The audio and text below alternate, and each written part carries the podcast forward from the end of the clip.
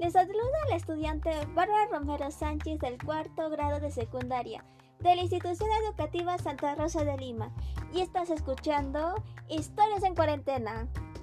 En esta oportunidad hablaremos sobre una historia en particular que se presenta durante el inicio de la pandemia, donde daremos a conocer cuáles son los aspectos positivos que se originaron a causa del COVID-19 y algunas estrategias que nos ayudarán a mantener la convivencia armoniosa en familia.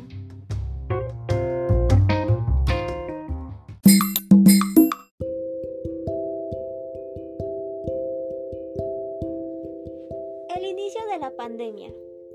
Nadie se esperaba este acontecimiento que nos iba a cambiar la vida a todos, el COVID-19 quien puso en manifiesto en mayor medida las dificultades que se presentaban en nuestra vida cotidiana. Temas como la economía, la salud, la educación, los derechos, entre otros, generaron grandes cambios en la vida de las personas y la comunidad. A continuación, te presentaremos un relato que se originó en tiempos de pandemia.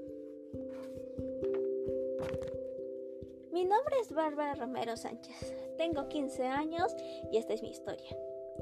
Todo comenzó un día antes de que se iniciara el confinamiento. Me encontraba en el mall con mi madre.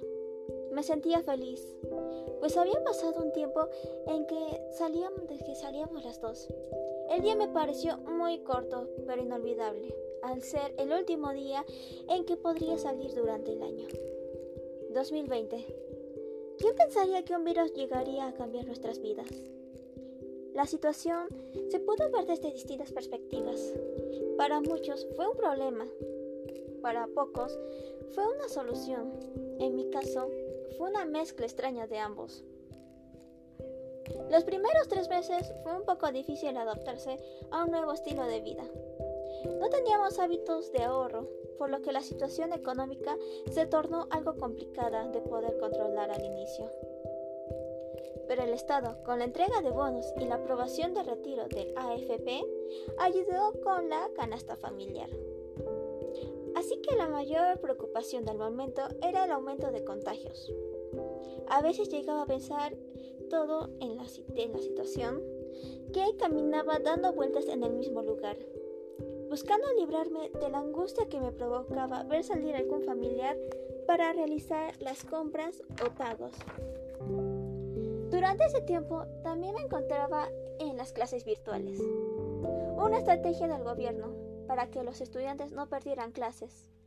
Fue algo estresante al comienzo, me sentía demasiado tensa y con ganas de llorar, por la impotencia de no entender algunos temas que se mostraban. Todo parecía una pequeña brisa comparada con la tormenta que se asomaba.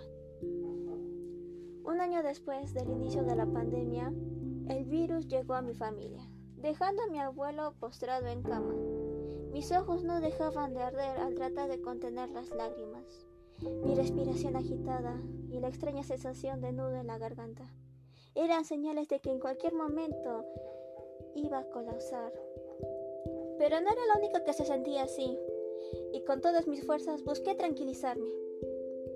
Comenzó un tratamiento para poder curarlo y rehabilitarlo. El ambiente de la casa se volvió algo movido, pues tratábamos de ser cuidadosos con el cuidado de mi abuelito. Aunque ella no tenía esperanzas, todos los demás no nos íbamos a rendir tan fácilmente. Así pasaron cerca de dos meses, los cuales fueron ajetreados, pero valieron la pena, ya que mi abuelito se recuperó de manera satisfactoria. Esta situación nos ayudó a permanecer unidos y a poder mejorar la convivencia familiar, para poder superar dificultades apoyándonos unos a otros. A mitad de ese año todo logró mejorar. Nos logramos adaptar muy bien y superarnos las adversidades que se presentaban en relación a nuestra convivencia familiar. A pesar de los desacuerdos que teníamos, nunca llegábamos a perturbar la comodidad y paz de nuestro hogar. Ahora sabemos que aunque la situación se ponga adversa, tendremos el apoyo de nuestra familia.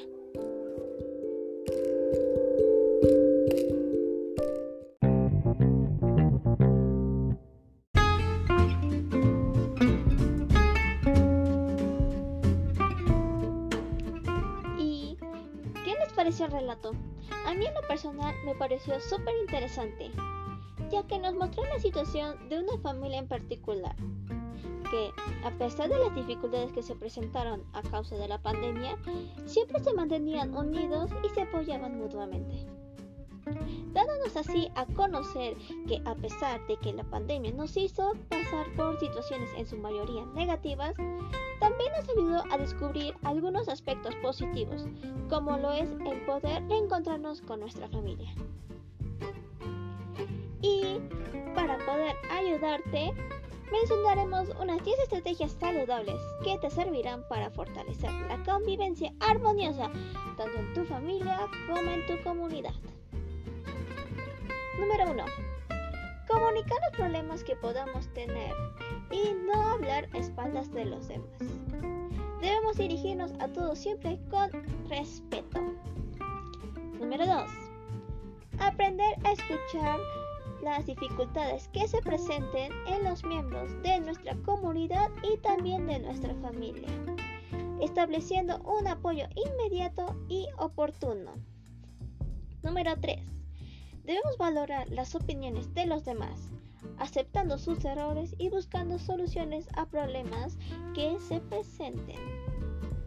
Número 4. Debemos ser empáticos con los demás y cuando sea necesario evitaremos que algún desacuerdo de ideas se vuelva más grave. Número 5. Desarrollar el autocuidado y autoconocimiento para poder manejar cualquier problema en el futuro en relación a nuestras reacciones. Número 6. Ante cualquier conflicto de desacuerdo de ideas, es recomendable evitar buscar un culpable o culparnos a nosotros mismos. Número 7. Tener en cuenta las acciones que realizamos, evitando poner en riesgo la seguridad y salud de nuestra comunidad y o familia. Número 8. Cuidar del entorno, los recursos e infraestructuras de nuestra comunidad y hogar. No olvidemos que esto es para nuestro beneficio. Número 9. Valora el trabajo y esfuerzo de los miembros de nuestra familia y comunidad. Y número 10. Practicar diferentes valores como el respeto, la solidaridad, la empatía, la equidad, la justicia y el amor.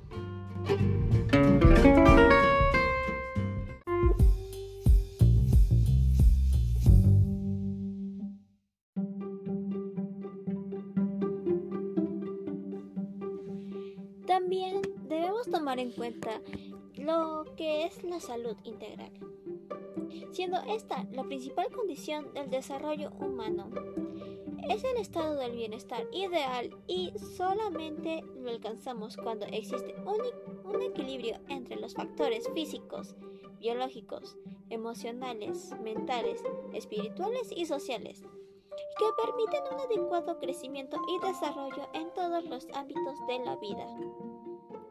No es la mera ausencia de alteraciones y enfermedades, sino un concepto positivo que implica distintos grados de vitalidad y funcionamiento adaptativo.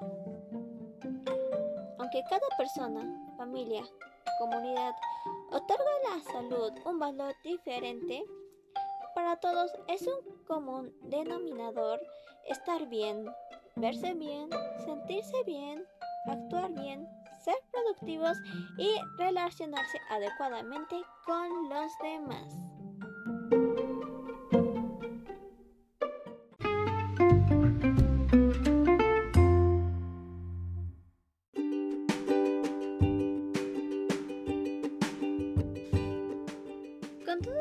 Anteriormente se mencionó, estoy segura que tú también tomarás conciencia de la situación actual que se presenta debido a la pandemia analizando los aspectos positivos que se te presentaron en familia y comunidad.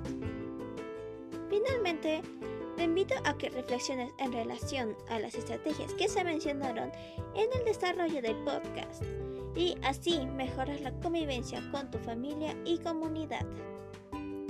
Gracias por permitirme llegar a ti y nos encontraremos en otro episodio de Historias en cuarentena. Gracias.